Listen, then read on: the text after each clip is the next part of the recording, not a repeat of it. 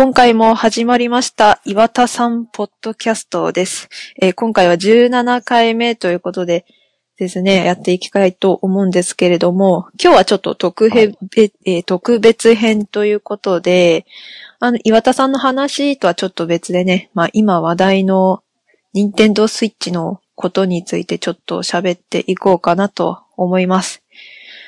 はい。で、私たちは、あの、ちょっと先日開催されました、あの、任天堂スイッチの体験会に行ってきました。で、その時の話とか、もういろいろしていきたいと思います。はい。はい。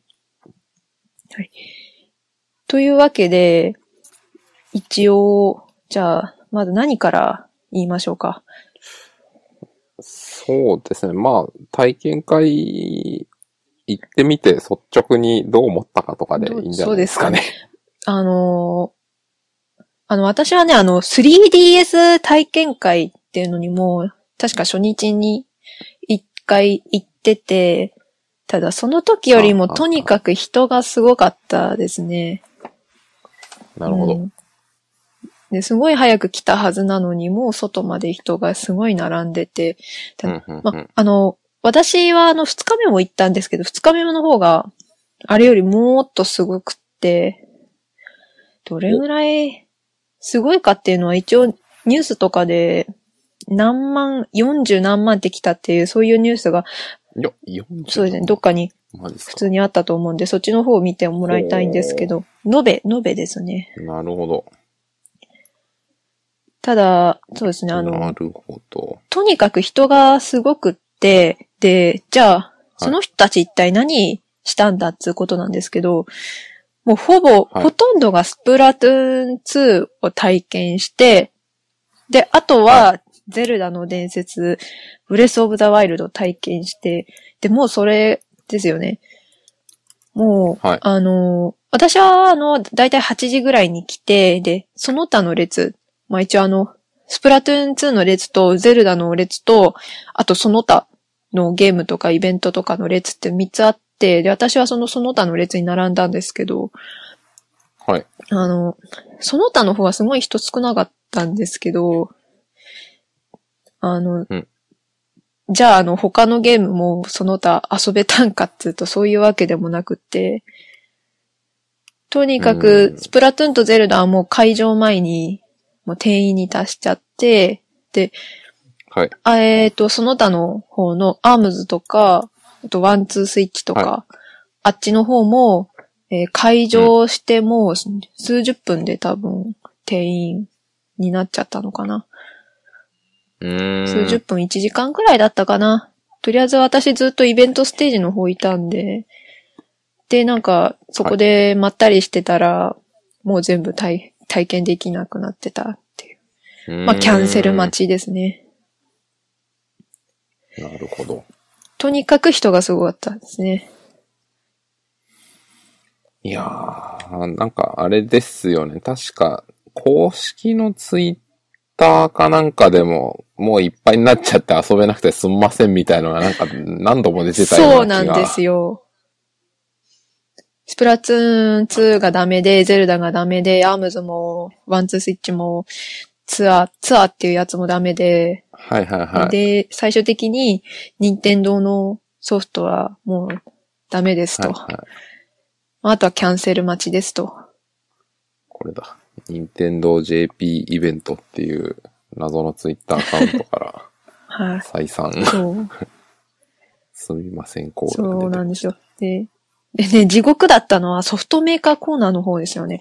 あれはもうあの、整理券っていうそういう概念がないので、だからうん、120分待ちとか、180分待ちとか、すごかったですよね。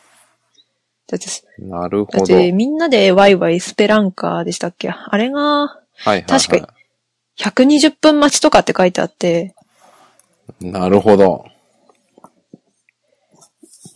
ソフトメーカーコーナーのもかなりの地獄ですね。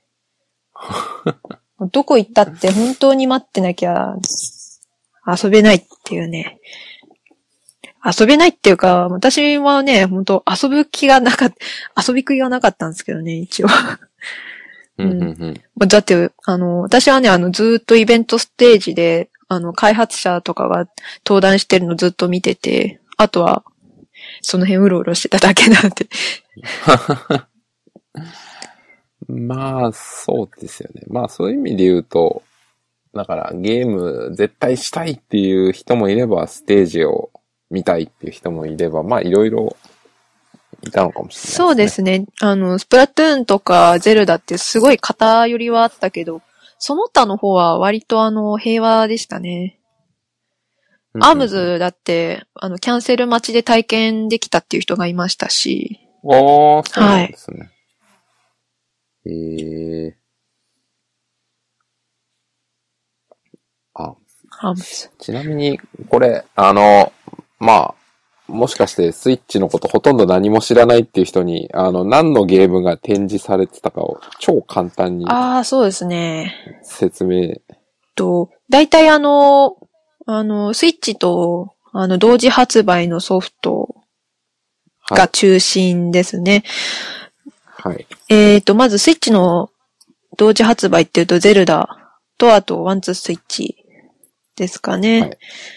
で、えっ、と、あとはもうソフトメーカーの方にも、あのー信長の野望とか、三国志とか、うんうんスペランカーなり、えースーパーボンバーマン R ですとか、そういうのがいっぱい置いてあって、はい。で、あの、それだけじゃなくて、あの、まだ発売日が決まってなくて、あの、発売日春っていう状態の、例えばアームズとか、あと、うんえっ、と、夏予定のスプラトゥーン2とか、うんうん。あと、は、あと、まあ、あの、さえー冬発売なんで、私有はできないんですけど、例えば、スーパーマリオオデッセイの、あの、撮影コーナーとか置いてあったり。はいはいまあ、はい。だいたいそんな感じですかね。マリオカート8もあ、ありまし。たね。ちょっと今、発売日いつだっけなと思って ペラペラめくってたんですけど。あれは、ロンチだったのかな？移植、ほぼ移植だから。あ、移植だったあ、あれ移植ですよ。知らなかった。あの、Wii、Wii U で出た、マリオカート8っていうやつの、まあ、移植プラスアルファみたいな感そうじで。いうことか。ええあ、だからそこまでプッシュそう、ではなかったのか。そうなんです今初めて理解しましそうた。なんです。そう。そういうことか。あの、マリオカート8デラックスが単体であの、あの、私有できるような状態になってたっていうわけじゃなくって、え、マリオカート8デラックスと一緒にチョキッとスニッパーズっていう二つのソフトが一緒になって、ニンテンドースイッチツアーっていう、そういうブースになってたんですよね。はいそうだ抱き合わせじゃないですけど。なるほど。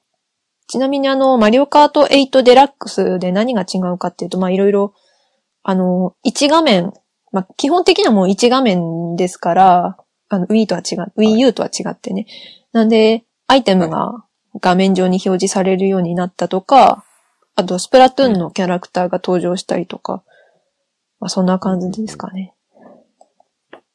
なるほど。あとそうだ、Wii U の方の追加コンテンツのキャラクターも標準でついてくるのかな。まあ、動物の森の静とか、あとゼルダの伝説のリンクとかですかね。うん、うん、うん。なるほど。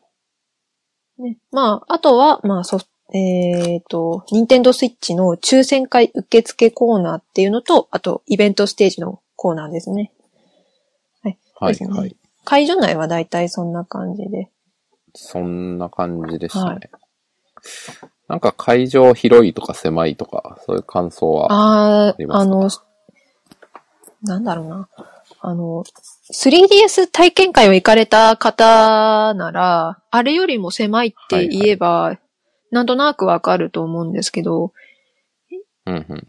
そうだな。あの 3DS の体験会に行ったことない人にとっては、そその人に、その人にとってはそんな大きくないなっていう感じなのかな。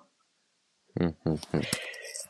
まあ、とにかくそんなに大きいわけじゃなくって、で、それによってあの、私有台の数もそんな多くないっていう感じ。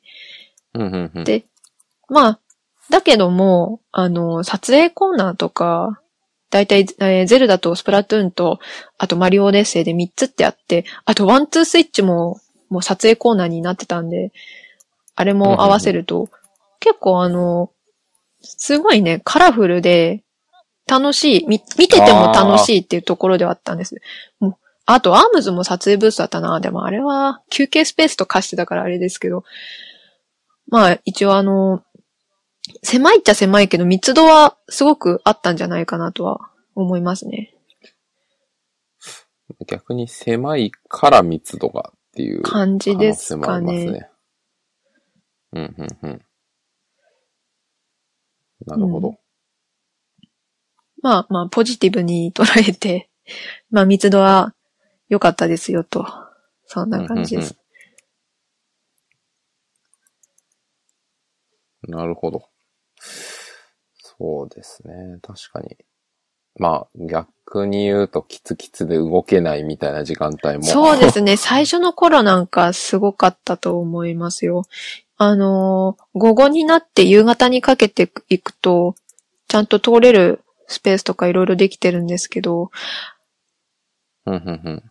えーっとね、なんだっけな、スプラトゥーン2、あのね、二日目のスプラトゥーン2のイベントステージ、あの時がね、とにかく人の塊がね、本当にすごかった。あと、その後のビッグバンドライブも結構すごかったんですけど、とにかくあの、うんうんうん。あの、私はね、スプラトゥーン2のイベントステージは、まあ、立ち見の一番前あたりにいたんですけど、うんうんうん。もうあれが終わった後、後ろ見たら、とにかく人の塊で通れなくって、で、ももうね、はいはい人の塊に押されながらね、移動したっていう感じで、あの人混みはね、一日目にはまずなかったかなって思いますね。まあ、それぐらいスプラトゥーンがね、すごい人気だっていうことでもあるんですけど、なるほど。じゃあまあ、印象としては、やっぱり、出てた中では、スプラトゥーンが。ああ、もうダントツですよね。あ、ダントツ、なるほど。まあ、あとなんか、ブースの雰囲気としても、割とこう、なんか、ゼルダとかすごいみんな静かに没頭してる感じで、なんか。そうですよね。で、あんまりね、明るくもなかったですからね。ですよね。いや、なんか、僕は、ああの、ゼルダのブース見て、なんかこう、みんなが VR 空間じゃないけど、何かにこう、飲み込んでるみたいな、そうなんですよねなんか。そういう近未来 SF みたいな。だって、あそこだけもうなんか世界が違ったんですもん。なうんアームズの方なんか、そんなにあんまり人いないのにすごい、あの、アームズの方って、あの、なんかね、なんだろう、リングみたいなステージがあっ、てたねで、イベントステージっていうやつとはまた別にそこで、あの、はい、はい。役者さんが、あの、ゲームをはいはい。まあ、デモプレイするみたいな、そんなイベントがあって、そっちの方はね、なんか、一応盛り上がりとか人だかりっていうのは、それ、まあそこそこあって、で、まあスプラトゥーン2の方は、まあ一応観客の人がいいて、あの、わらわらっといて、で、まあそれぞれ一応空気がいろいろあったんですけど、ゼルダは、はいはい。ゼルダは本当に、ある意味異様でしたね。全然もう、人いないし、いや、人がいないっていうのはそれ悪い意味じゃなくって、まあなんだろはい、う、静かで。そう。っていうか、あれですよね。あれ、ああの、ゼルダブースに関して言うと、やる人以外うのん、周りの人はやることが何もないっていう、そうなんですよ。ね。画面、見る楽しみすら。そうそうそうそうそう。そうなんですよ。ワンツースイッチの方はね、あの、えっとね、ワンツースイッチのブースっていうのはちょっと特殊で、あの、はい部屋がね、いくつかあって、その中に、なんかあの、外国の役者さんだかなんだかの人が配置されてて、はいはい。で、その人たはいちがね、それぞれすごい濃い個性を持っていて、で、まあそういう個性の強い人たちと、まあ遊ぶっていうブースなんですけど、あの、半透明の、半透明で、あの、外から中がなんとなくわかるようになっていて、うん。うんうん。うん、で、まあ人がいないときはその中の人たちが、あの、外に向かってなんかやってくるんですけど、あの、さっきも言ったんですけど、そのワンツースイッチの、がね、その、一部撮影ブースト貸してたっていうのはもうその人たちがね、フォトボムみたいなことをしてくるんですよね。なんかこっちにね、はいはい。なんかね、間接的にちょっかいを出してくるんで、それが一応ね、面白かったんで、あそ、あそこはね、本当に、あの、雰囲気っていうのは、なんだろう、すごい軽いノリな感じで、あれはあれで良かったんですね。うんうん。一応あの、私あの、二日目に、あの、体験してきて、で、あの、案内のお姉さんっていうのがいるんですけど、あの人もなんか、はいはい。ああ、このノリを一日中続けるのすごい大変そうだなっていうぐらいのノリで、すごいなんか世界に引き込もうとしてくれるぐらい、なんかすごい勢いがあって、もうとにかくあそこは雰囲気的にはすごい軽くて良かったですね。はいはいはい。ななるほど。任天堂スイッチツアーのブースは、あの、なんか家みたいな感じになってて、よくわかんなかったですね。はい。盛りあ盛り上がってるって感じじゃなかったな。真ん中にあるにしては。そうですよね。確かに。そうですね。言われてみればそんな感じでしたね。うん。なんかマリオカート8デラックスのブースが、あのソファーとかテーブルとかなんか用意されてて、たし、確かにね。はいはそこに座ってみんなあの、黙々とやるっていう感じだったですね。うん。確かに。なんか、あれですね。今、いや、ちょうど、いい写真とかネットに落ちてたら貼ろうかなと思ったけど、なんか、Google 画像検索とかしてもほとんど、スイッチ体験会とか言っても何も出てこないから、そうなんですか。みんな、あんまり体験会の写真を上げる趣味はないんですかね。そうですね。あとまあ人の顔とか映ってるんで、わざわざか加工してまであげるっていうのはないんでしょうね。一応私も、なんですかね。一応私もいろいろ撮ってはいるんですけど、やっぱり人の顔が映り込んでるんであ、あんまりあげられないかな。ぼ、ぼかしとか加工とか入れるのめんどくさいし。そうですねそこまでしなくてもみたいな。まあ、必要性があるんだったらやりますけどね。まあまあまあ。あれかな？じゃあ、ポッドキャスストのために、自分が撮ったやつちょっと何何枚か 貼ってもいいな。じゃあ、そうっすね。もし、はいそ。れで、まあ、あんまりちょっと期待しないでもらって、やっぱり撮影の段階から人の顔を避けてたりするんで、まあまあまあまあまあ。まあ、ただ、今言ってたそのブースの雰囲気ぐらい、これ、こんなんだったとか。そうですね まあちょっと。わかるというんい。かもしれない。はい。ってな感じでしたね。あとは、なんか、ありますか？そうだな。みんなが体験会行った人に何を求めてるのか。まあ、あとは、本体の感じか、感じですかね、ハード自体の。ああれなんですよね。まさきさんは、1日目は、1日目というか行って、あ、触っていませんね。いや、もう、行った時にはもう、ほぼ体験チケットなかったです。そうなんですよね。私もその1日目にイベントステージちょっと見て、それでみんな全滅してたってそういう感じで。2日目にね、やっと一番最初にワンツースイッチのブースに飛び込んで、それでやっと体験できたっていうそういう感じで、まあかなり争奪戦がすごかったみたいな、そんな感じなんですけど。すごかったんですよね。なもう、それを見たら、僕はいいや。うん もう、触るのはみんなに任せると。ね僕は会場を見るでいいや、という感じでした。で、まあ、一応ね、私があの、ワンツースイッチでちょっと触ってきたんで、その話ちょっとしようかなと思うんですけど、あお願いします。えっと、私あの、えっとね、ワンツースイッチはね、あの、二つ剣を渡されまして、で、で、剣一つで一つのゲームを遊べますよと。そういう感じで。で、一応あの、お部屋に入るときに、あの、なりきりの、なんか衣装とか小道具とか、借りられるようになってて、私はあの、まず最初にカウントボールっていうやつと、あともう一つガンマンっていうのを遊んで、で、ガンマンの時にあの、なんかカウボーイハハットみたいの被って やりましたけど、あのね、じゃあね、まずカウントボールから言いましょうか。あの、カウントボールちょっとね、あの、なんか話題にされてたん、一応話題にはなってたんで、うんどういうゲームか気になってる方いるかもしれないんですけど、あの、カウントボールっていうのは、あの、まあ、あの、スイッチのあの、ジョイコンあるじゃないですか。あのーえーっと、ジョイコンっていうのは左右にくっついてるやつそうです。か。左右についてて、取り外しができて、で、それぞれで一つずつのコントローラーとして使えるやつですね。はい。はいで、えーあれなんですけど、あの、カウントボールっていうゲームでは、あれを箱に見立てまして、で、その中に入ってるボールっていうのがあるんですけど、そのボールがいくつ入ってるのかっていうのを当てるゲームなんですよね。ね。うーん。で、当然あの、ジョイコンは、まあ、箱ではないので、まあ、あの、まあ、なんだろうな。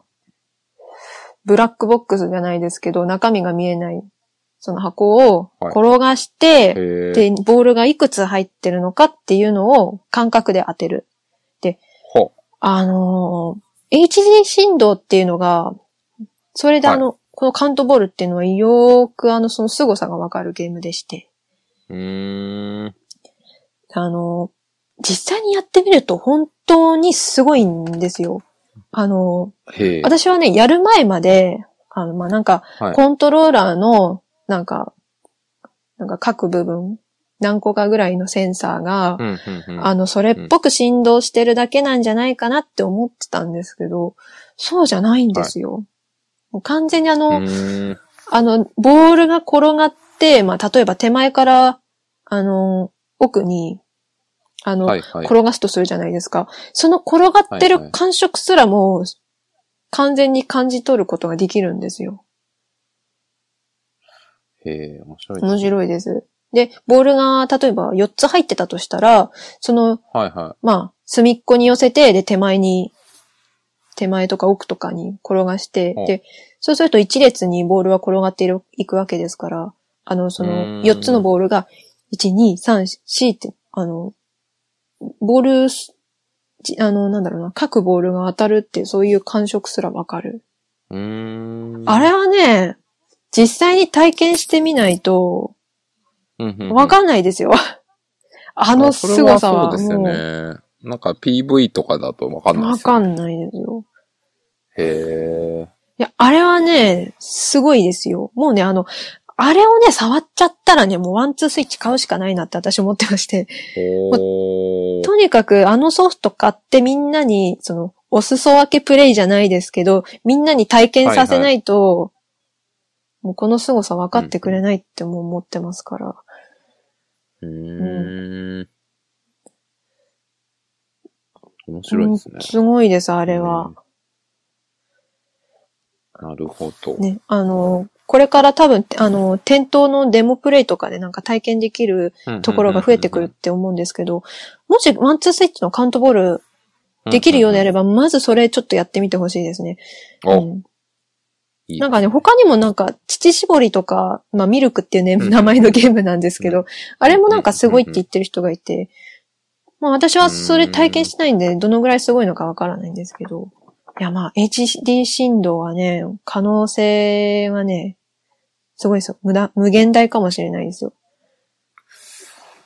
面白いですね。いや、なんか今までのゲームって振動ってなんか敵が襲ってきた時は、みたいな、そうなんかそういう、別にあってもなくてもどっちでもいいそう、なんかだろうみたいな。雰囲気を、あの、演出するためのものですよね。ただですよね。ブルブルみたいな。そう、ただ今回のこの HD 振動っていうやつは、もう、もうまさにもうバーチャルリアリティですよね。うん。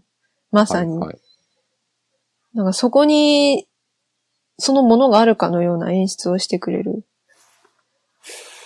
なるほど。なんか、そうなんですね。いや、どういうゲームとか、まあゲーム以外でもいいんですけど、活用があるのかななんて今ふと思ってましたけどね。そうですね。もう完全にもうそういうのに行くと、もうソフトですよね。うんうんまあソフトがうまいことやってくれなければ HD 振動の凄さっていうのもわからないですから、それでどどれだけ技術がすごくても、まあ結局はソフトっていうのは、まあ、HG 振動。動であっても変わらないと思いますね。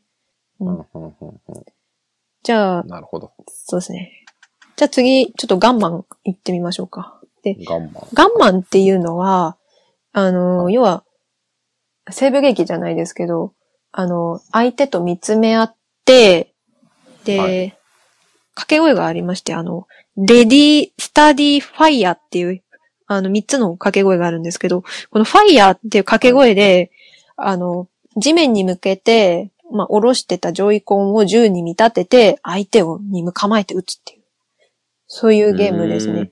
もう、あのーなんだっけな。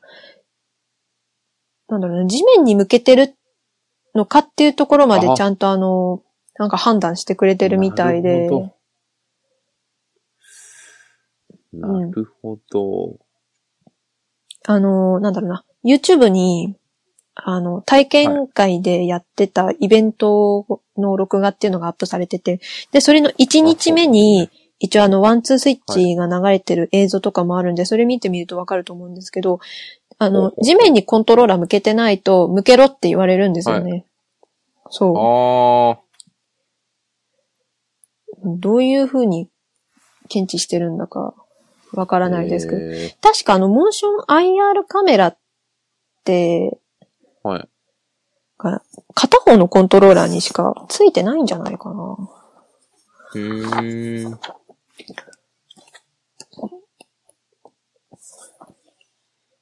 よいしょ。違うっけな？今ちょっと体験会で配られた冊子見てるんですけど。違ったっけな？あ、そうだ、えっとね。ジョイコンの R ですね。はいほ R の方にしかついてなさげかな。多分。R の方にしかついてないというと、どうなるんだろまあ多分なんだろう。あ、本当だ。R と L の特徴。いや、多分僕も同じ冊子を見てるんですけど。う。うん。R の方にしかモーション IR カメラってなくて。本当だ。完全に僕、今までずっと同じものだと思ってました。一応あの、ほとんどは同じ。そうですね、ほとんどですね。まあ、あとはあの、アミーボの読み込みっていうのもジョイコンはできるんですけど、それもはいはいはい R スティックじゃなくても、じゃないとダメなんですよ。本当だ。へえ。なるほど。一応ね、あの、えっ、とね、ニンテンドースイッチのプレゼンテーションの時に、あの、小泉さんがそれの説明してたんですけど、うーん。多分 R だけじゃないのかなモーション IR カメラ。そうみたいですね。まあ、この資料にそう書いてあるから多分そうなんでしょう。へえ。なんかあれですね。多分誰か言ってると思いますけど、あの、昔のファミコンの1コンと2コンで性能が違うみたいな。うんうんうん 性能っていうかそもそもついてる機能が、まあね、それを彷彿とさせる。あのね、明るさ、スイッチにはね、あの、明るさセンサーっていうのがあるんですよ。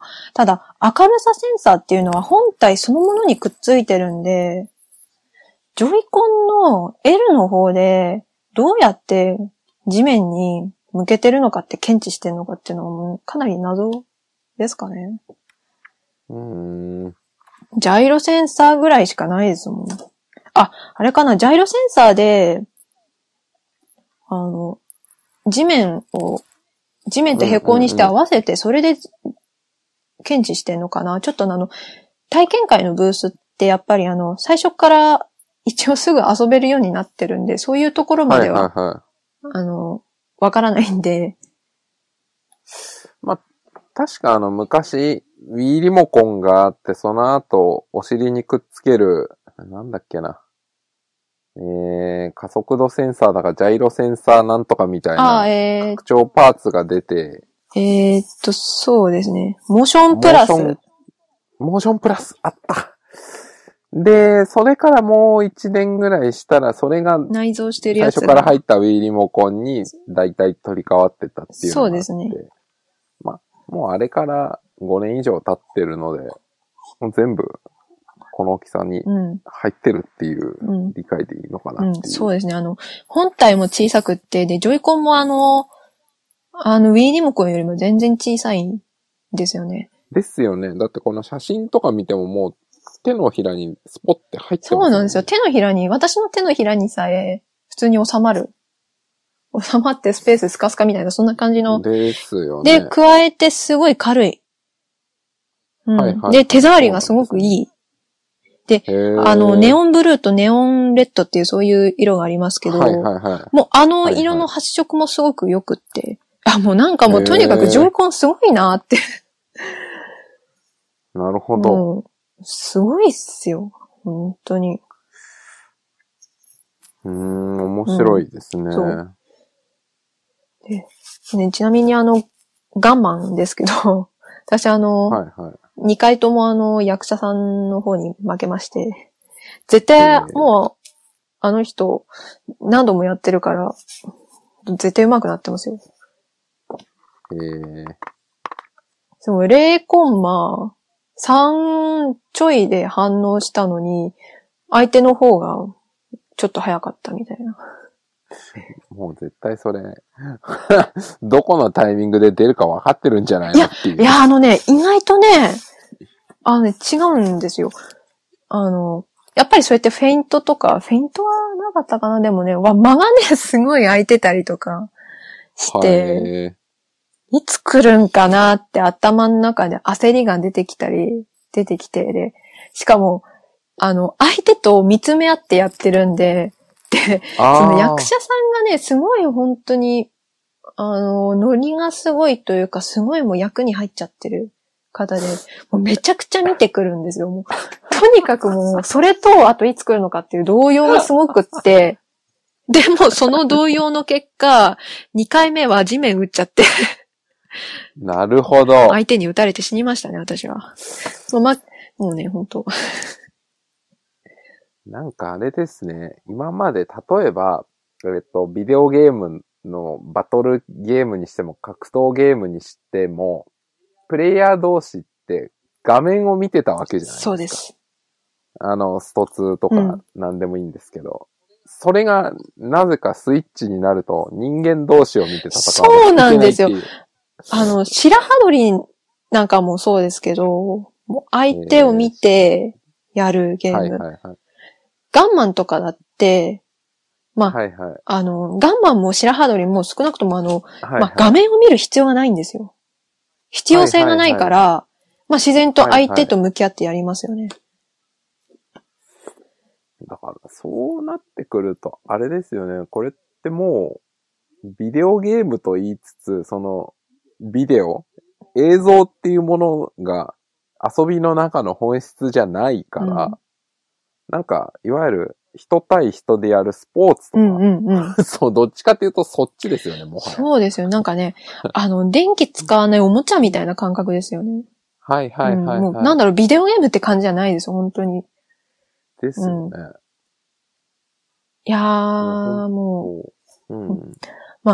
あーまあそんなこんなで、私、まあ、一緒にプレイする人がいないと、完全には楽しめないっちゃある,、あるし、確かに。まあちょっと。今、あの、公開されてる情報量でね、まあ、あのお値段と、4、はいはい4キュッパぐらいだったかな。そんぐらいの値段なんですけど、ソフトがってことそうですね。ソフトが。が 4, 4キュッパぐらいで、まあ割高に感じてる人も、まあ、きっといると思うんですけど、まあとにかくね、うんあの、誰か人に遊ばせる、あの、機会がありげない人とか、はいあともう、多分ね、ワンツースイッチ体験してる人はね、もう、あれやりたい、これやりたいって絶対なると思うんで、その人たちもきっと欲しいと思ってると思うんですけど、もうなんだろう、もう、とにかく、すごいっすよ、このゲーム。ただ、あれですよね、その、私有とかはまあ、もうそうだけど、実際例えばじゃあ3月とかになって発売されました。で、これ持ち出せるうん。から、例えば、なんか、うん、スイッチのゲーム、ワンツースイッチとか人にやってもらいたいなって思ったら、うんこれを一式持ってって、うん。なんかちょっとスイッチやろうよ、つって出して。そうそうそう。はいはい、これ持って持ってってやればもう画面とかも別にそう。見なくていいし、もうすってことができるんですよね。そう。もうすぐできますよね。うん。でもダウンロード版にしちゃえばソフトも持ち歩く、はいはいはい。ね、そう、カードリッジ持ち歩く必要性もないし、はいはいはい。いやね、これはもう、うん。ロンチソフトで、ですよ。ロンチソフトで、もう最初であるのに、もう完全にクライマックスをむらい、あの、迎えてる感があって、もうはい Wii U の時の任天堂ランド感がすごいするんですよ。要はあの、本体の特性を活かしきってるゲームが、この中に全部入ってるみたいな。もうそんな記載してしまうんですよね。なるほどですね。うんまあ、確かに。あと、これ、今、そう、話しててすごい思ったのは、まあ、なんか、いわゆるそのスマホでみんなが、インスタグラムとかで写真とか動画を上げて共有して、なんか友達とかに見せたり送り合ったりするっていう文化、時代背景を、うん。その、マーケティングに使おうっていう感じがすごいあるんですよね。うん。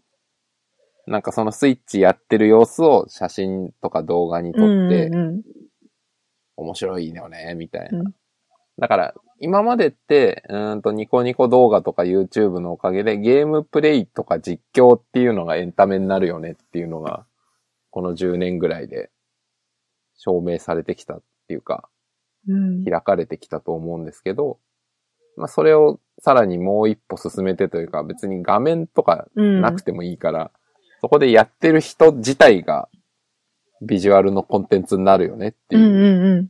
そうですよね。そういうのを提案してるのかなってうん。聞いて思いました。そうですよね。もうとにかく、周りの人を巻き込めるんですよね。うんうん。ゲームなんてあの、配信ソフトがないとできないですし、はいはいはい。あ、今までのゲームはね。まあ、あとはい Xbox One とか PS4 だったら、あれ一台でできちゃいますけど、でも、はいはいはい。でもやっぱり映ってるのは大体ゲーム画面で、で、でね今回あの、特にあの、ワンツースイッチなんかは、画面じゃなくて完全に人ですよね。やってる人。うんうんうんうんうんうんうん。それがみんなに共有されていく。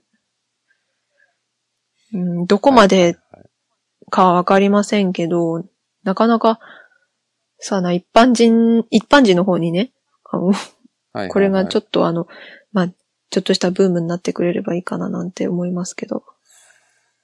だから、そういう意味で言うと、えっ、と、画面すらいらない人対人の遊びっていう部分から、まあ、ゼルダとかみたいな、いわゆるクラシックなうん画面に没入して遊ぶゲームっていうのまでかなり幅広く何でも作れますよっていうのをうん。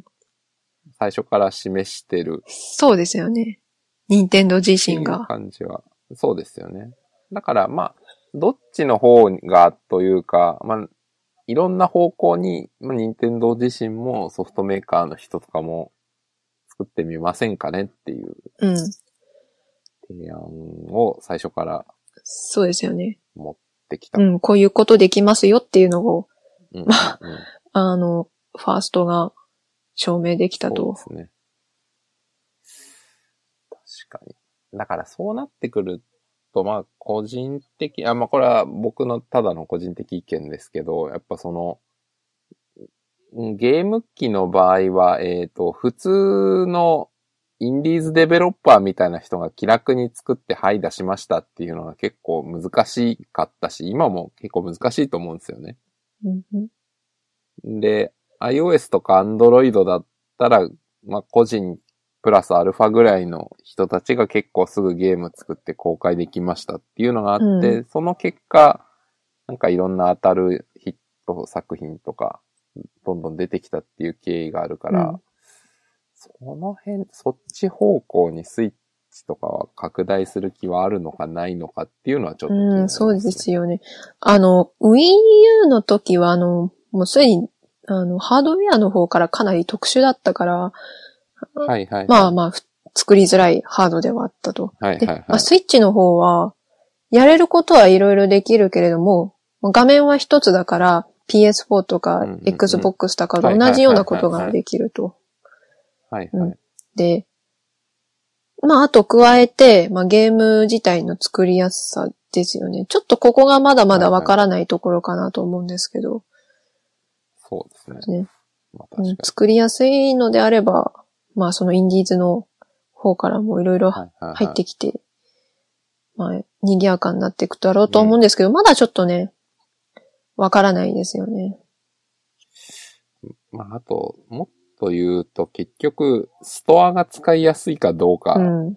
がないと、インディーズの人が作って売ろうっていう気にならないうんっていう問題が多分ずーっとあって、やっぱ任天堂のオンラインストアとかも、うーんと、ある意味安全だけど、ある意味すごく閉鎖的で、この何年もずーっとやってきてるので、まあ、その辺が変える気があるのかないのかは、まあ、これからなのかう、なんとそうですね。気はしてますね。うん。ちょっとね、あのー昔だ、ちょ、昔だったら、あの、社長が聞くとかで、そのあたりの、あの、ユーザーインターフェースとかデザインしてる人たちが表に出てきたりしますけど、今回はそういうことがないじゃないですか。なんかと、あの、任天堂ホームページにトピックスってありますけど、なんかそこではい。やってくれるのかなって思ってて、そんなマニアックなところをね。はい、はい。で、ある程度ね、あの、統括してる人が、あの、有名な人であれば、あ、この人ならまあ、大丈夫なんじゃないかな、みたいな、そういう予測ができ、はいはいできるっちゃできるんですけど、今回全くはい、はい。先が見えないから、うんうんうんなんか本当にもう蓋開けてみないとどうなのか、本当にわからないですよね。今回一応スイッチってなんか、不明な点もいろいろまだあるなって思ってて。はいはいはいなるほど。うん。だって遊べるゲームはあるけど、じゃあ、本体の内蔵のソフトって一体どれぐらいあるんだと。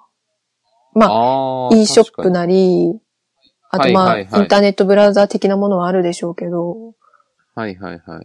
で、あとアルバム機能ですか？あの、スクリーンショットが自由に撮れるようになるから、アルバムの機能がどっかしらにある。でも、じゃあそれ以外に何あるんだって感じですから。確かなんかあの、ミーバースっていうコミュニティが Wii U の頃にありましたけど、あねれもなんか、ないって言われてますから、はあ、まあ当然っちゃ当然かなって感じですけど。う。うんん。なもうねるほ、ど。でまだまだ。ね、あの、このあたりの情報の開示をね、あの、うん発売前あたりでもいいから、うん任天堂ダイレクトとかでやってほしいんですけど、ちょっとね。そうですよね。確かにその辺言われてみると、ほとんど何もそうなんですよ。わからないですね。へーなんかね、あの、3DS で言う、あの、A、はいはいえー AR ゲームズですか？はいはいはいはい 3D の良さとか、AR の良さとか、体験できた、ね内蔵ソフトですね。ありましたね。うんありましたね。内蔵ソフト。うんだけどまあ、Wii U はそういうのなくても全然 OK なぐらい、あの、はいはいはい。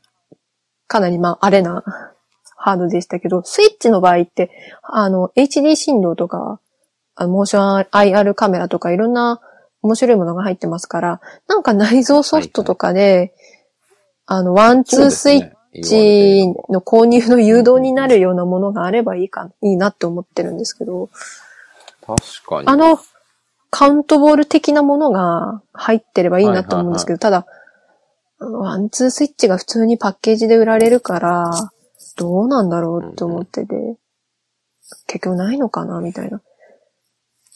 うーん。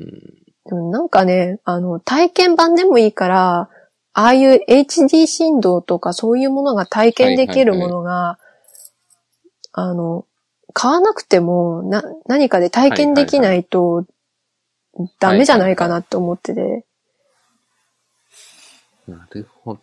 ちょっとそのあたり気になりますね。まあそうですよね。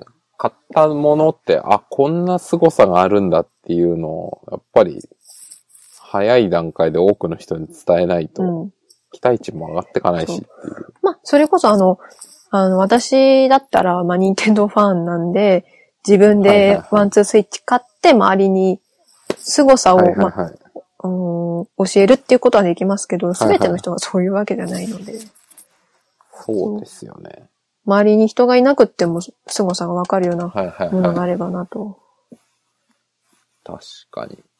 まあ、それこそ店頭の、あうんの、うんうん。でも、でもいいですし、うんうんうんうんうん、って感うん。じ。ですね。そうですね。うん。いや、でもまあ、ちょっと今日は、そうですね。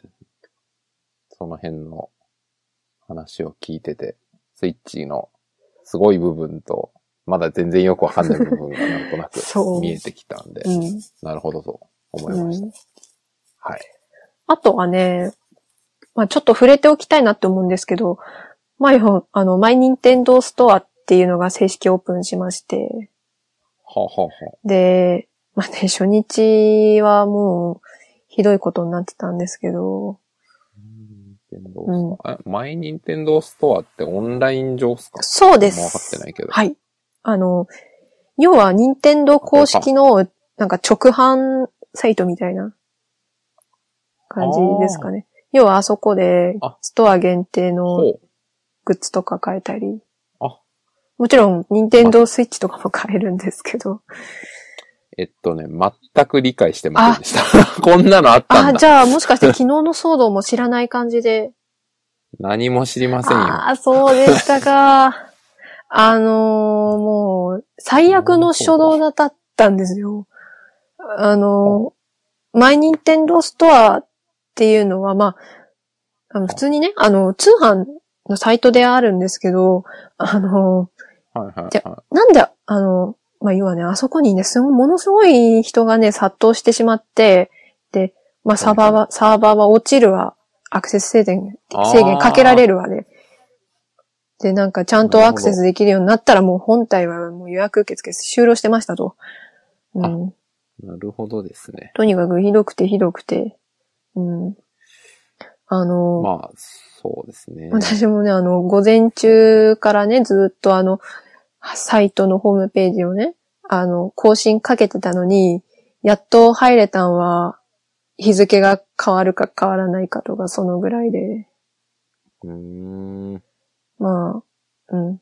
あのね、人が集まるのは、もう、わ大体分かってて、あの、はいはいはい。うんスイッチ予約できるって言いましたけど、なん、あの、はいはい予約できるものっていうのがカスタマイズ品で、あの、はいはいはい。グレーとか、ネオンブルーだの、ネオンレッドだのっていうのを自由に組み合わせることができるカスタマイズ品のね、限定品で、で、あとね、まあ、ストアにはあの、あの、ゼルダの伝説のコレクターズエディションとか置いてあうん、ってで、あとね、本体とソフトを一緒に購入すると、でかいポスターがもらえるっていう、そういうキャンペーンまでやってて。まあ、人は殺到します。で、ああの、じゃあ、あ、どうぞ。あすいません、あの、で、クレジット決済なんですよ。はいはい。で、まあ、別の人が言ったんですけど、そのクレジット決済とかあるから、多分、そこでエラーが落ちたら大変なことになるから、はいはいはいそれであ、の、アクセス制限をかけたんじゃないかと。あの、なんかね、あの、締め出されたら本当に入れないっていう感じで、はいはいはいはい。受け付けてないってそういう感じですかね、意図的に。そんな感じで、なるほどなるほど。うん。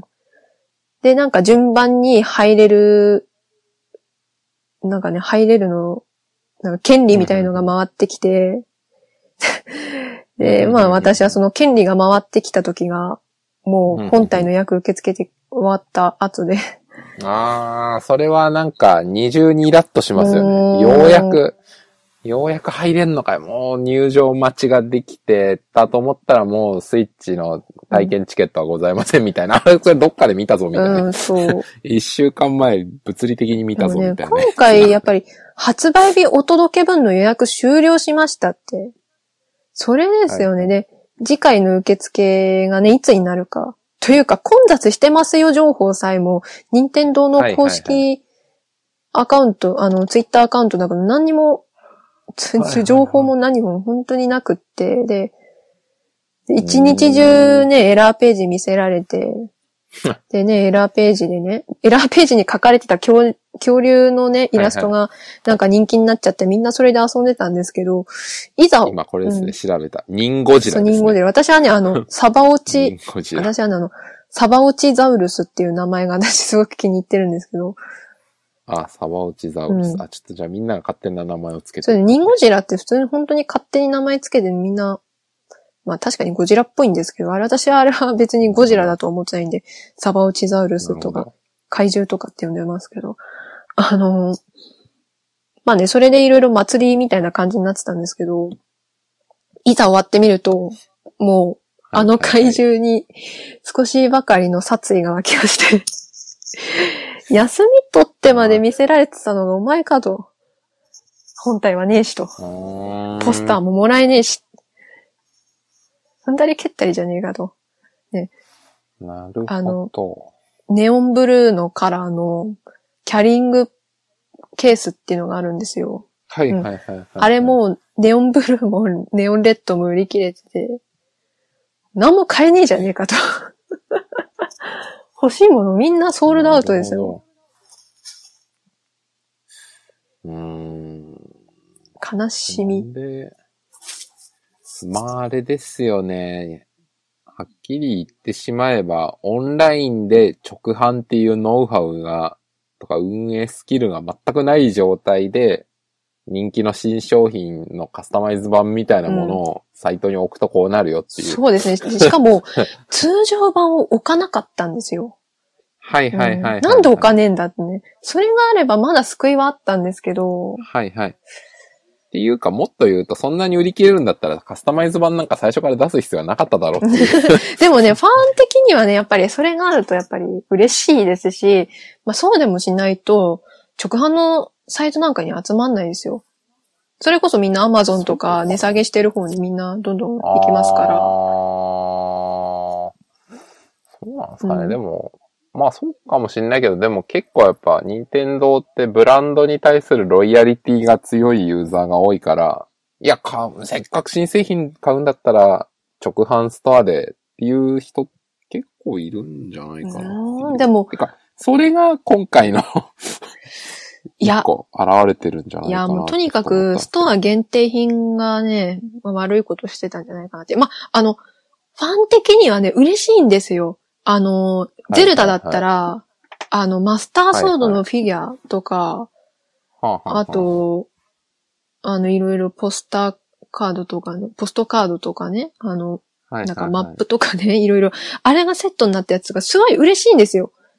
嬉しいし、で、しかも本体とソフト一緒に買うと、あの、はいはい。B2 サイズのでかいポスター、6つセットがついてくるなんて、それは嬉しいですし、カスタマイズ品なんて言ったらすごい嬉しい。もうとにかく嬉しい。でもね、はいはいみんなね、嬉しいからみんなそっち行っちゃったんですよ。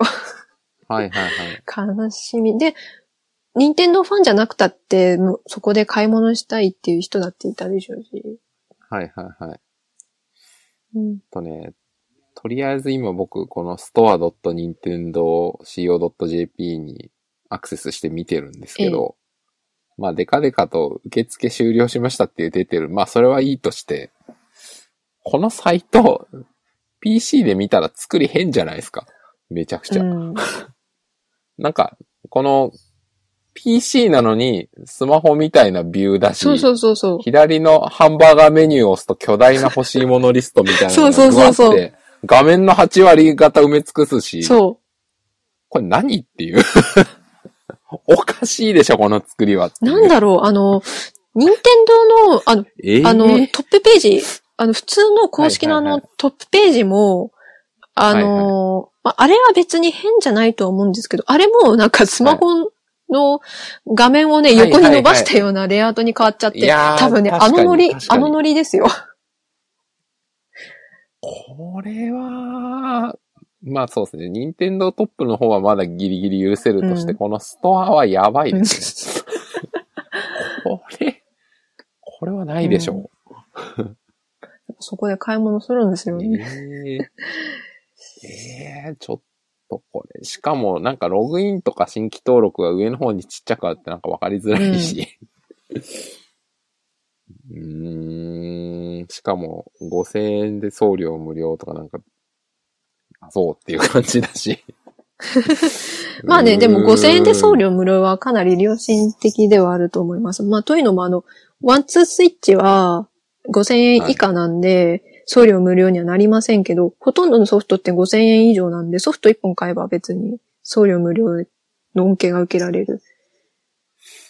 うんまあでも、まあアマゾンの方がまあ、うん、あれですけど。まあ直販でね、値下げがない中そうしてくれるのはまあありがたい。まあでもちょっと全般この、サイそうですね、このサイトの作りとか、その、落ちた問題とか、いろいろ含めて、うんなんか全然経験値ないんだなっていうのが改めて、本当今に、あの、思いました。任天堂がね、なんかあの、あの、オリジナルの商品をね、出して、で予約受け付けますよっていうのを過去にも何回かあって、はいあの、ゼルダ。ダ、あの、うんと25周年かな？はい ?25 はい周年モデルの 3DS とか、あと、はいはいファイアーエムブレムも騒動があったけど、あれの時もやっぱりサーバー落ちて、はいはい。あれともう構図的には全く一緒なんですよね。はいはいはい。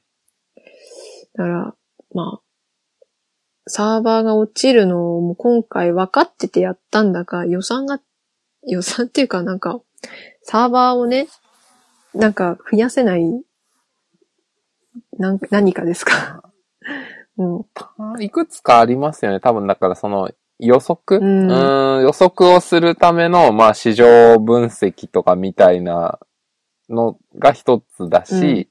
あと、それを予測した上で、じゃあ最大これぐらいのトラフィックが来てもさばけるようにしておこうみたいな運用、テクニカルも含めた能力とかもそうだし、結構だから、EC って難しいと思うんですよそうね。その辺のどう、波そを。う、どういうことがあってもね、結局はもう、うんうんお前もう、任天堂どうにかしろよって。も ううんうんうん怒りし、怒り、苦しみ、悲しみですよね。もうあのね、アマゾンのサーバー使ってたんですよ、任天堂。なんかあの、ああ、AW AWS? あ、そうです、そうです。それ使ってたんですよ。はいはい。まあ、要は非常時うにんいっぱい増やせるみたいはいな、ね。はいはいあ。まあそうですよね。はいはい。うんだからだからね、これは私じゃないんですけど、こんな時ぐらいね、バカみたいに増やしとけって言ってる人がいてね、あまあも、うんね、もう、うん。まあ、どうなんですかね。でも、さっきめぐめさんが言ってたみたいに、所詮仮に受け付けたところで、なんか、商品の数とかも、な、わかんないけど、まあそうですね。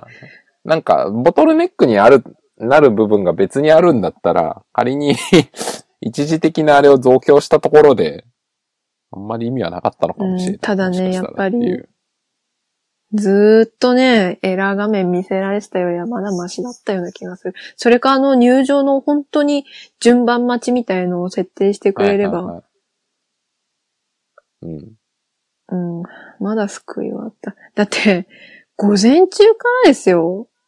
午前中からずっといて、で。あの、で、午前中にね、ちゃんと入れた人もいて、でも、じゃあ、じゃあその人たちがいつ決済できたんですかっていうと、私が知ってる人だと、夕方ですかね。午前中からやって、やっとリロードしまくって、ちゃんと決済できましたって言ってくれて、えずっとそこで、そ、いうな。ずっとそこで詰まってたから在庫ちょ状況とかちょっとよくわからないです。すごいな。その、そそう、2017年にそんなことがあるのか。うん。ちょっとね、もう、本当に、か。そういう方本当にお疲れ様ですけど、本当それやってても結局ストアにすら入れない人もいっぱいいたわけで、私とかそうですけど。もうね、いやー、なかなかですね。ちょっとそれは、はい、今初めて知りましたけど、うん、なんかいろいろ任天堂の弱い部分を感じました。ね、結局、結局はもう任天堂だった。昔ながらの任天堂。まあね、一応あの、ヨドバシカメラとか普通のセットだったらなんか予約結そ構上限なしで受け付けてるとか。いへや今でもそうなんかわからないですけど、あの、あはいはい21日に予約しに行った人たちはあの、あの上限なしで設定されてるらしいよって言ってま言ってまして。まあ今でもそうなんだか知らないですけど。うーん。なるうん。ほど。なんで一応あの、スイッチ自体は一応どっかでね、はいはいはい予約受け付けてるところはまあ、一応今でもあるだろうから。もうね、私はあの、本当はね、あの、ポスターが欲しかったんですよ。ビーツの、あの、バカでかいやつが欲しかった。た。飾るとこなくても欲しかったんですけど、それはこの任天堂ストアでしかゲットできない。そうです。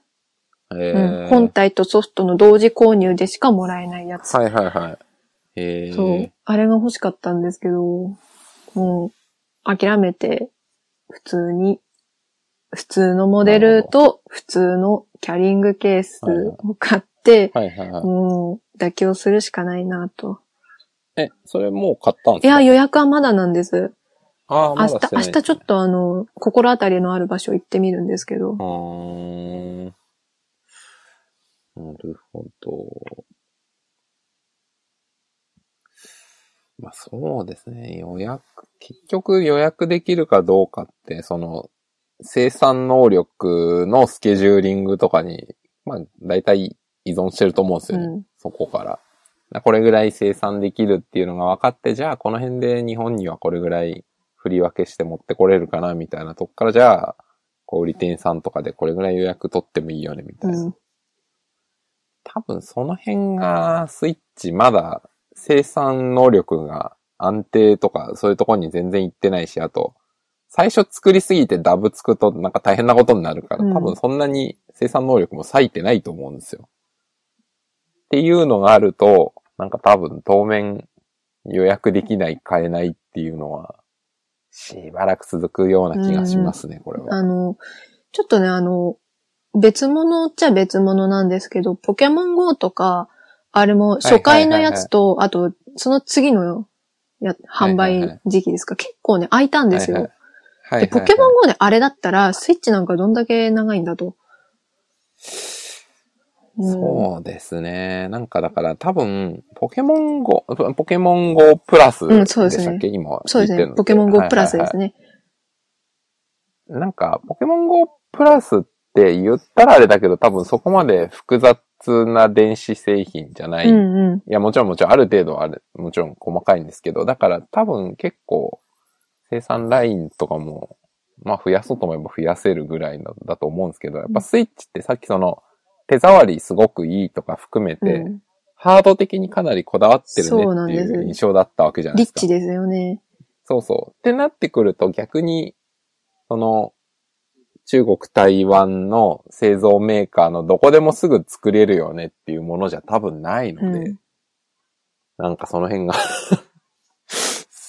全然市場にまで物が出る気配がないっていうのが、うん。うん、なんか、でそこで任天堂はやっぱクオリティ落とすっていう選択は多分しないので、うんってなってくると、うん。とにかくなんだろう。あのー、3DS の時や Wii U の頃よりも、まあ Wii U と比較するのもあれですけど、あね、あの時よりもね、状況的にはね、はいはいはい。なんかこっちの方が厳しいかなってなんとなく思ってるんですよね。入手するまでにってことですよね。そうですね。なんか、3DS Wii U はなんだかんだ言ってそんな品切れとかあんまなかったですからね。うん。むしろ Wii U が品切れ感出てきたの最後の方ですね。そうそうそうそう。まあ、あ謎の、まああの、ね、スイッチが厳しいっていうその根拠はやっぱり、まあ、マイニンテンドーストアの殺到具合とか、そんなんですけど、まあ、あの、一応あの、そうですね、普通の店舗、お店ですか？普通のトイザラスなり、はいはいああの、はいはいヨド、ヨドバシなり、山田なり、はいはい。そこがどうなってるか、私はちょっとこの目ではまだ見てないんで、はいはいはい。まあまあ、ちょっとここで判断するのはあまり良くないんですけど、ただね、なんか、あの、お店はわからないんですけど、普通に、あの、普通のお店で予約終了してるっていうところは出てきてるらしいので、あの、なんか、もう、悲しいですね。悲しい。まあ売れるのはいいことだけど、まあ、もう、とにかく私はあその、うマイニンテンドーストアの敗北感がすごくて、はいはいはい。いやー、それは、うん、ねなかなかですね。うん。まあでもね、そうだったもうね、私は、ただ、あの、体験会の話に戻っちゃうんですけど、私はあの体験会でね、はいはいいろいろ、あの、はいは楽しい思いとか貴重なものもらったりとかしたんで、い。なるほど。まあ、ちょっと、ここは妥協しとこうかな、みたいな。じゃあその話で言うと、体験会も行けず、うん。オンラインで買おうとしてストアでひどい目にあってたら怒りだけが溜まっているみたいな。そうですよね。もうスプラトゥーンの列に並ぼうとしたのにダメだったみたいなね。いやー、確かに。それはもう本当にもう、ご愁傷様ですとしか言いようがない。うーん、まあそうですね。あと、やっぱり、体験会みたいのってそもそもがまあお祭りみたいなものだから、うんまあまあなんか、こう遊べなかったなみたいなのも含めてまあでも面白そうだったしワクワクしたからいいかみたいなうんうん。のってあるけど、もう今の時代ネットで物買うって買えて当たり前だろうってうん、いうそうそうそうそう。感覚がもうそのアマゾンとかそういうののおかげでみんな感覚で定着してるから、それでサイト落ちましたとか、うん。気がついたら夕方でもう全部売り切れてますとかになると、うんそれは切れるよねっていう。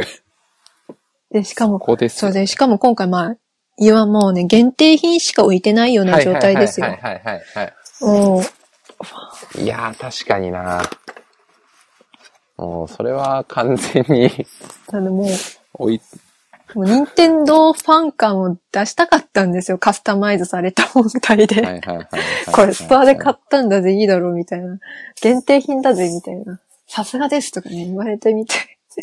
今言ってくれる人いないですけど、でもね、もう、あー、でも、諦めるしかないです。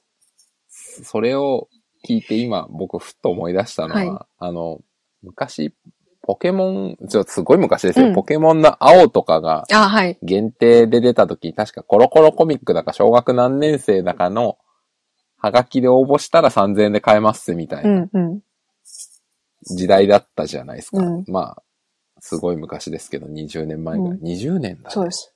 なんですけど、あれって、なんかもう一回りしてですよ。うん。はがきとか超ローテクでしたけど、なんか、お応募とか買うことすらできないってあれはないじゃないですか。うん頼む時点では。うんだから、実は、回り回ってネットより、こう、ああいう限定感がある、まあ、ゲームみたいな、みんながす、うんと、こう、絶対欲しいみたいになるものって、実はああいう売り方の方が不満がないんじゃないかっていう、今、うんあえ。て、あえて2017年にもなって、ハガキで申し込むとかの方が平和なのかなっていう。まあ当たればいいな感ですよね。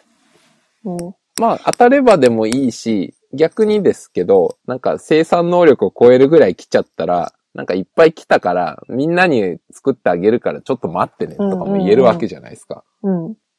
公平にみんながみんな例えば2ヶ月とか3ヶ月待たされるってことだったら、まあ、まあ別にいいやってなると思うんですよね。うん。あなんかね、結構、ネットを使って、うん、こういう限定品とか売るのって難しいなってうん、そうですね。思いました。うん。うん、っうん。ていう、あんまり関係ないただ感想。ただね、今回あの、本当に虚無感と苦しみしか、マイニンテンドストア絡みでちょっとなくって、なるほど。うん。はがきでね、落選したとかだったらまだ。はいはい。よかったかもしれないまあまあまあまあ、そうですよね。だって、目の前に物があるわけでもない。はいはいはいはいはい。はいはい、目の前にあるのは、まあ、はがきかポストかぐらいですから、はいはいはい。ですよね。マイニンテンドストアに関しては、はいはい、はい。商品ページって、まあ、商品陳列棚みたいなのが目の前にあって、だけど、ねで、エラーページなんか、要はあの、で、締めだ、はいはい。エラーページでね、締め出し食らってっても、はいはいはいとにかくお店の真ん前まで来てるのに、なんか変な怪獣がなんか、居座ってて通れねえみたいな、そんな感じだから、もう、うん、多分ね、全然違う、そうね違いますよね。なそうなると本当に、うん、ユーザーというか、お客さんの感覚としてはなんかこうイライラする。そうそうそう目の前に来てんのにみたいな。午前中から来てんのにみたいな。そうですね。そうな、確かに、そう考えると、そのハガキとか電話とかしかなかった時代のおとなしく抽選なりなんなり、時間かかるし待ってよねっていう方が、うん。精神衛生上全然、うん、よかったですね。ああ、いや、それは、まあなるほど。面白いな。そっちの方がね時、代のうん、そうですね。まあ、ジレンマというか。難しさ。うんうんうんうんうんうん。で、しかもそれをね、アマゾンみたいに、あの、なんすかね、ネットで物を売るっていうのに20年ぐらいの経験がある企業がやったわけじゃなくて、うんなんかこう、任天堂っていうネットで、うん物を売るのがまあ正直経験もほとんどないような。うんで、やるたびにいつもうまくいきませんみたいな人たちがやっちゃうと、まあ正直こうなるよねっていう感じが。分かってたんだけども、も、はいはいはいう分かってたけど、怒るしかないってね。まあはいはいはい。あの、事情はわ、事情を聞かされてもね、まあ欲しいものが買えなかったっていうのには勝らないというかね。えーまあ、まあ私はね、一応、発売日には欲しいんで、はいはいはい。ストアじゃなくても別のところで予約して買いますけど、まあスト、ストア組はこれからどうなるのかなって感じですね。ちなみに今僕ストア見てて思ったんですけど、カスタマイズどころか普通の本体もないんですよ。そう、そうなんです。それが、それがあればまだマシだったと私は思うんですけど、どういうこと？だってなんか、普通は、げストア限定品とそうじゃない普通のが置かれてるって思うじゃないですか。私だって、その、はいはいやっとね、あの日付変わる頃になって入って、そこはいはいはいで、ストア限定しかねえわっていう気づいて。そう。これは、ちょっと、ね。だから、しかも、発売前のゲーム機で、そのゲーム機が置いてなくて、なんかアクセサリーとソフトだけ大量に並んでるっていうと、なんかよりこう、ふざけんな感が。うんこれがなんかアミーボとか、マスターソードとかハガキとかそういうのだけだったらま、わかるんですよね。うん。ゲームじゃなくて、コレクターグッズだよねとか。うんでゲームソフト、すごいのあありゲますよーム。ソフト売ってて、アクセサリーこんだけ売ってるのに、本体がないっていう。本体なくっちゃ何もできないじゃないですか。ですよね。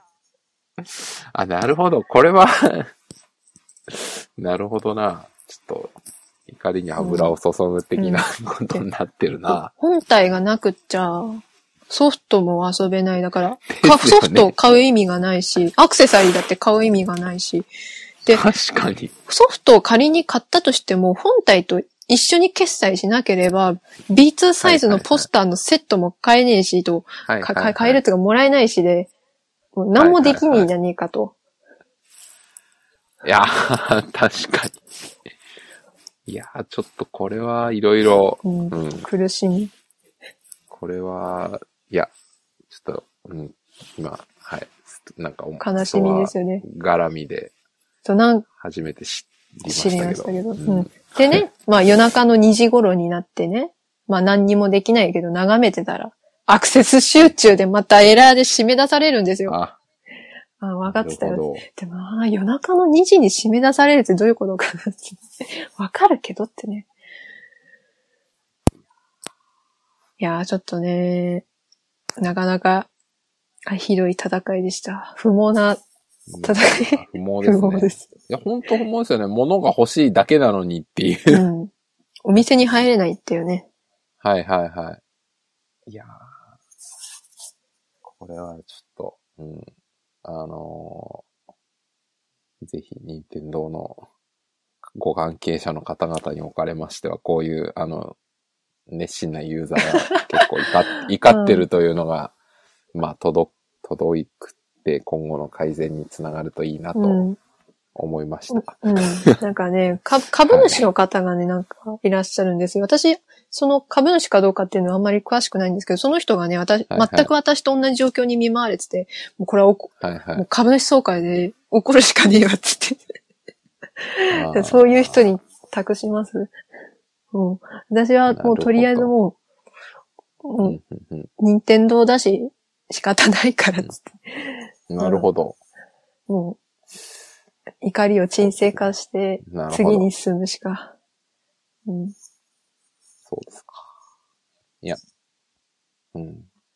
僕は、すいません。別にすぐスイッチ欲しいとは思っあんま思ってなかったんで、うんうんうん完全に今、一日遅れで知って、なるほどって思いましたけど、まあ、はい。インターネットで物を売るっていうのはなかなか難しいなと。そうです思いましたね。本当です。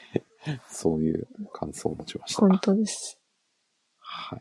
まあね、あの、いろいろ、その、インターネットの販売絡みっていうのは、まあ、こんな惨状で、よくな、情けな話ですけど、まああの、はいはい。いあの、ヨドバシとかね、あの、はいはい。上限なしの予約枠がはいはい。提供されてて、まあ要は転売対策みたいな、そんな感じにはなってるんですよね。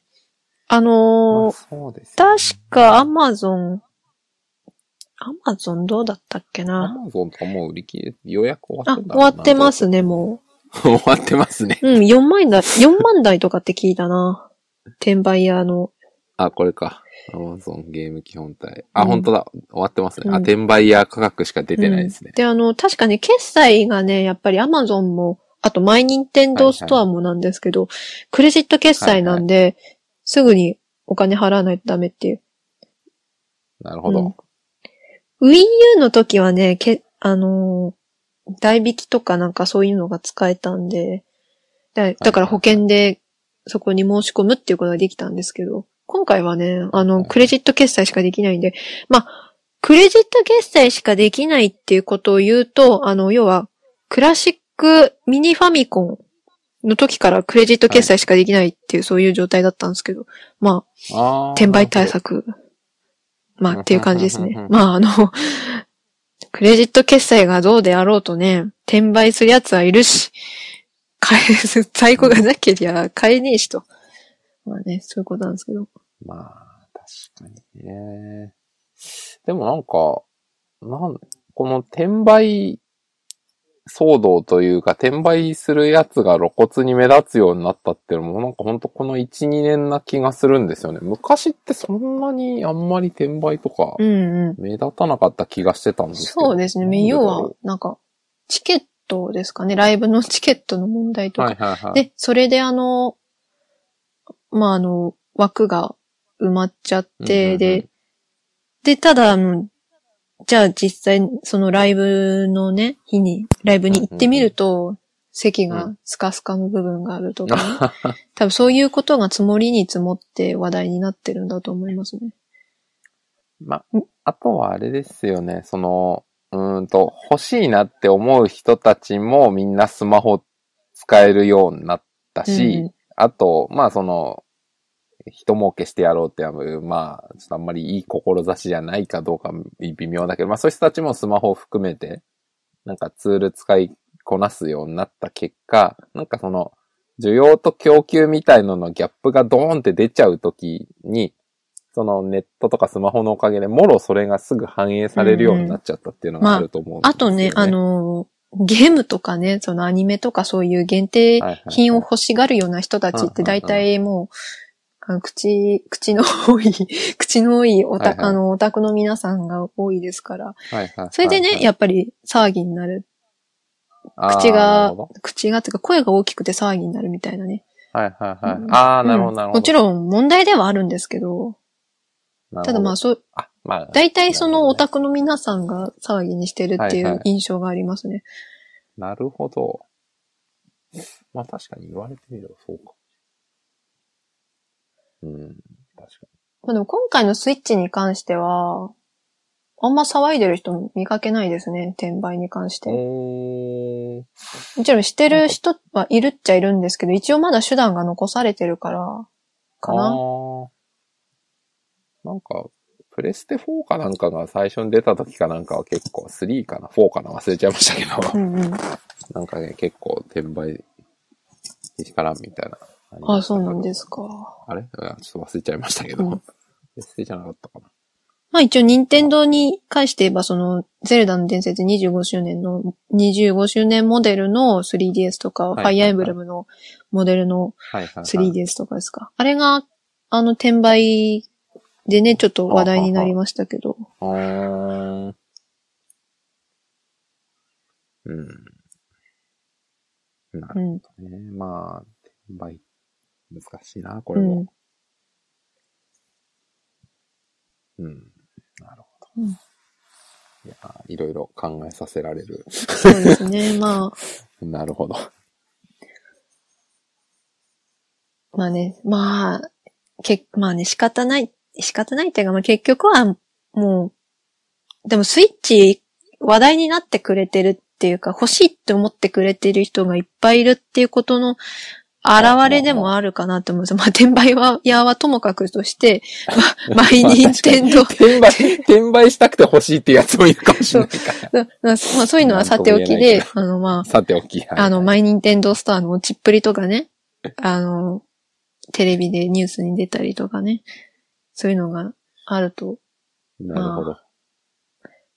まあまあまあまあ、そんなに話題にもならないよりは、うんまだマシだしねまだあの Wii U の頃よりは、負の要素がないかなって。私自身もすごい Wii U の頃のように、とても楽しみにしてますから、はいはいはい。まあ、まだいいかなと。なるほどうん。わ、かりました。なんか、僕はいつ買うか全然わかんないですけど、うんうんなんとなく、はい。スイッチの今とこれからが少しわかりました。はい。まさきさんは何、何のソフトが出たら買うのかっていうのがちょっとあんまり想像できないです。何が出たら買うんでしょうね。スプラトゥーンはどうですか？スプラトゥーン僕 Wii U をやってないから、うん Wii U でおおすげえと思ってないんですよね。あとは、スーパーマリオデッセイとかどうですか？ゼノブレイド2とかアームズっていうゲームもありますけど。あー、なんか、マリオデッセイとか、なんか、いやそんクリアまでやる時間がなさそうみたいな、もうすごい、やる前からネガティブな、関係ない部分でそういう気がし、なんですかね。でもいや、今日聞いた中では、うん、ワンツースイッチのそれは聞いて、なるほどと思ったんですけど、うんまずちょっとやっぱり、人にやらせてもらうとか何とかでやんないとちょっとその辺は、グッとこないなって思いまうん、した。そうですよね。うん。なので、周りに誰か、早く買ってくれる人を見つけて、うんその人の家に押しかけようかなと思うんいました。うん。はい。まあね、ワンツースイッチは本当にいいゲームなんで、まあ、まあお金に余裕があれば、買っておいて損はないかなっていう感じですかね。そうですね。なんかあの僕もそれはうん思いました。。あと一番とっつきやすいゲームだとも思うんで。はいはいはい。うん。ですかね。そんな感じですねですかね。はい。いというわけで、いろいろ語ったんですけれど、ろいろ語りました。はい。なんか、あと、はい他に語り足りないものとかってありますか？私はあの、特にはないんですけど、あ、僕も特に。特にないですか？まあ、あと、はい。そうですね。あと、い一応今あの、えっ、と、プレゼンテーションと、あと体験会はいはい。が済んで、はいで、マイ、マイニンテンドースターも指導したっていうところですけど、はいはいはい。まあ、あと、またね、スイッチ絡みのニンテンドーダイレクトとかやってくれればいいかなっていう感じですかね。なるほど。うんそうですね。でも、ニンテンドーダイレクトもちゃんとやってくれるのかなって、ちゃんと直接って言ってくれるのかなって、そういう不安もちょっとあるんですけど、まあ、あうん、ーあの、スイッチのプレゼンの時も、あと先日のファイアーエンブレムダイレクトの時も、直接ってやってくれなかったんで、あなんか、岩田さんが残したものがまた一つ消えていくのかなみたいな、そんな不安がちょっとあるんですけど。まあね、ちょっと、と、これはもう後々になってみないとわかんないなって感じで。なるほどう。ん。まあ、かん、ある、あるといいなで、なるほど。うん、はい。思っておきたいです。はい。はい。はい。ですかね。というわけなんですが、というわけで。そうですね、じゃあ、だいたい。そうですね、今回はすごい。長い、長い間ですけれど。はい。意外と、うん、意外となん、か、ですよね。なんかまあ、今日は短く、さ、サクッとなんか、はい。スイッチの話して終わりですかねとか言ってたら、うん。いろいろ、そうそうそうそいろいろ出てきう。ましたね。いろいろ出てきましたね。まあ、ちょっと、そういう回もあるかなというこうんとで。。そうですね。はい。じゃあ、じゃあ、というわけで、じゃあ、今回はこの辺りで終了ということで。はじゃあ、はいはい、お疲れ様でした。ははい。ありがとうございまい、した。ありがとうございました。